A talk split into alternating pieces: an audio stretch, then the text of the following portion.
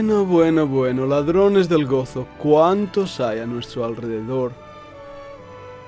Leemos en las Escrituras, no os entristezcáis porque el gozo del Señor es vuestra fortaleza.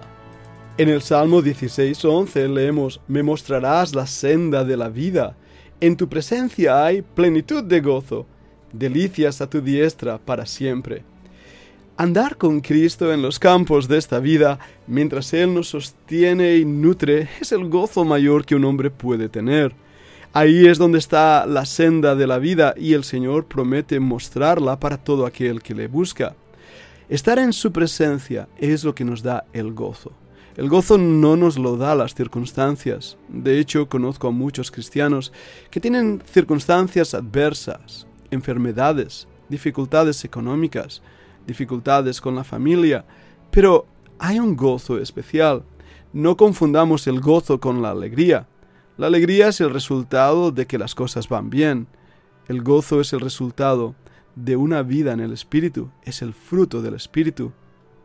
Las delicias que disfrutamos es cuando estamos a la diestra de Dios para siempre. Es ahí donde nuestra alma es nutrida, fortalecida y seguimos adelante. Pero Satanás lo sabe y hará todo lo que esté en su poder para robarnos el gozo. ¿Has notado alguna vez que cuando Dios te da una bendición, algo pasa en la vida que te roba la bendición? ¿Hay algo que te ha traído muchísimo gozo en el Señor y de repente se estropea el coche, la lavadora, hay una multa que no esperabas o te encuentras enfermo de golpe? Sí, Satanás es un ladrón del gozo. Pero no solamente él, también sus siervos son ladrones del gozo, como en esta ocasión donde el Señor estaba con pleno gozo disfrutando de un compañerismo extraordinario con sus apóstoles. Ahí tenemos a los hijos del diablo criticándole. ¡Oh, están comiendo! ¡Oh, están haciendo algo horrible! No lícito en Shabbat. En ese momento si hubieran podido apedrearles, les hubieran apedreado. Son ladrones del gozo.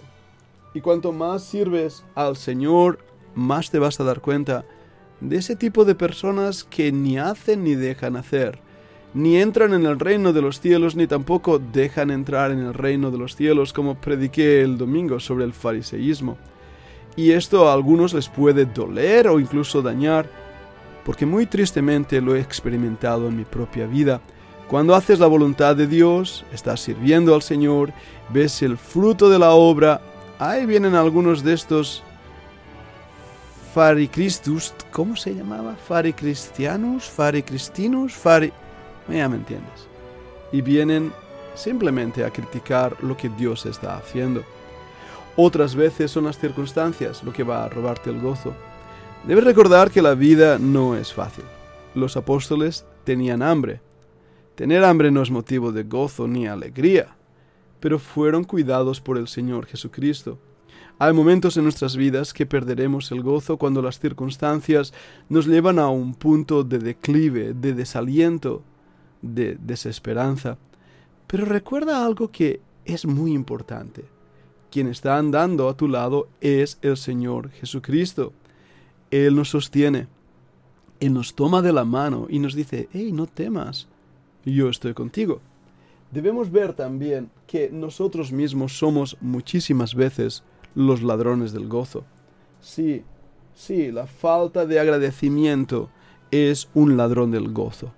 Cuando no tenemos contentamiento con nuestras circunstancias porque creemos que deberían ser mejores o tenemos el derecho a que sean mejores, empezamos entonces a criticar, a dudar.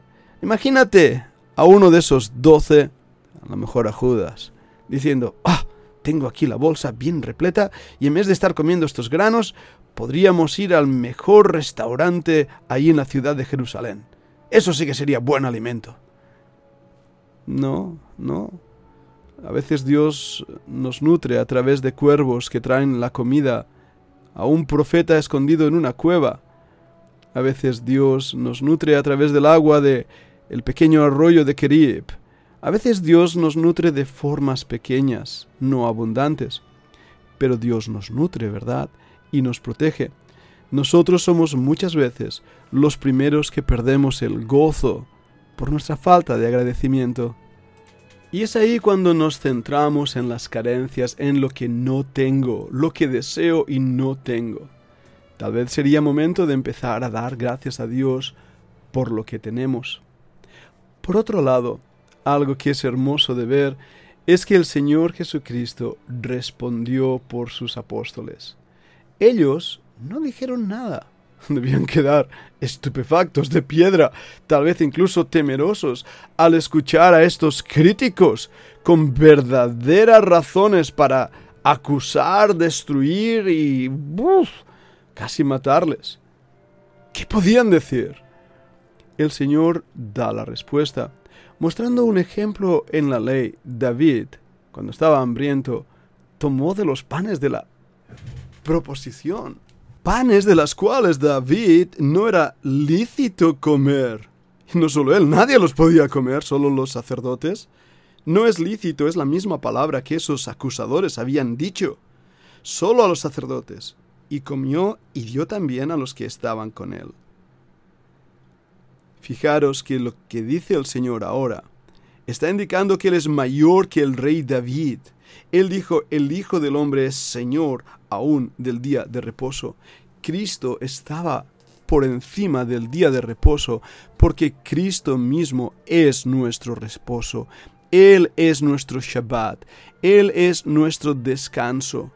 Es por eso que los creyentes no guardamos ceremonialmente el Shabbat como si tuviéramos que guardarnos de cualquier cosa, porque en Cristo ya hemos encontrado el reposo, hemos dejado de obrar, porque Él ha obrado por nosotros.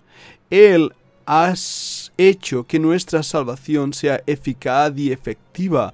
Él hizo la obra, no nosotros. Por eso podemos descansar en Cristo, reposar en Él, porque Él también es nuestro defensor que nos defiende del ataque del peor de nuestros enemigos, Satanás el acusador. Él es nuestro defensor que nos defiende del peor de los terrores, la muerte, pues nos ha dado vida, vida eterna y vida abundante aquí en la tierra, vida en Cristo.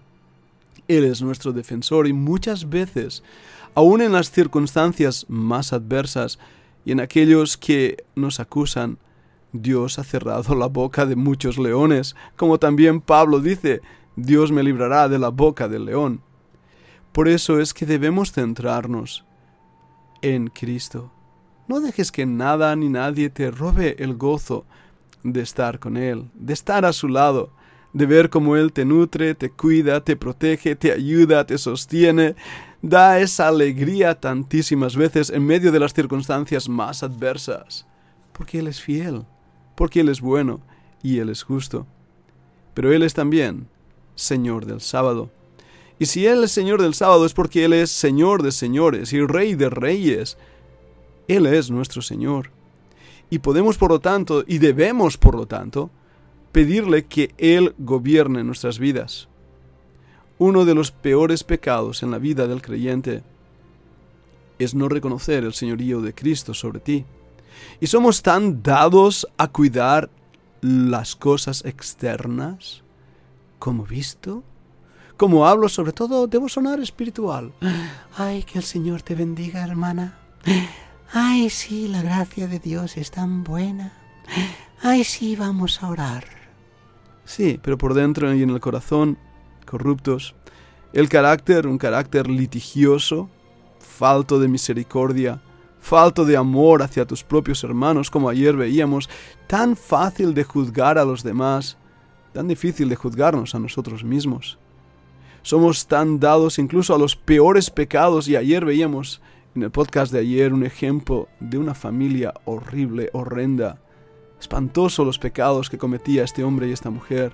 Y sin embargo, tan religiosamente correctos. Creo que es momento que dejemos a un lado nuestra religiosidad para andar con Cristo, y gozarnos con Él, y comer con Él, y estar con Él, y servirle. No dejemos que nada, ni nadie, nos robe ese gozo que proviene de Dios y que nos ha dado esa libertad para amarle, servirle y sí, obedecerle. El Señor es Señor del sábado. ¿Es Señor también de tu vida? Si no lo es, quiero invitarte hoy mismo a que busques al Señor y le digas con sinceridad lo que hay en tu vida y corazón, pidiéndole que Él dirija tus pasos, que quieres andar con Él como andaron esos apóstoles, gozarte con Él y con su salvación, porque el Hijo del Hombre es Señor aún del día de reposo.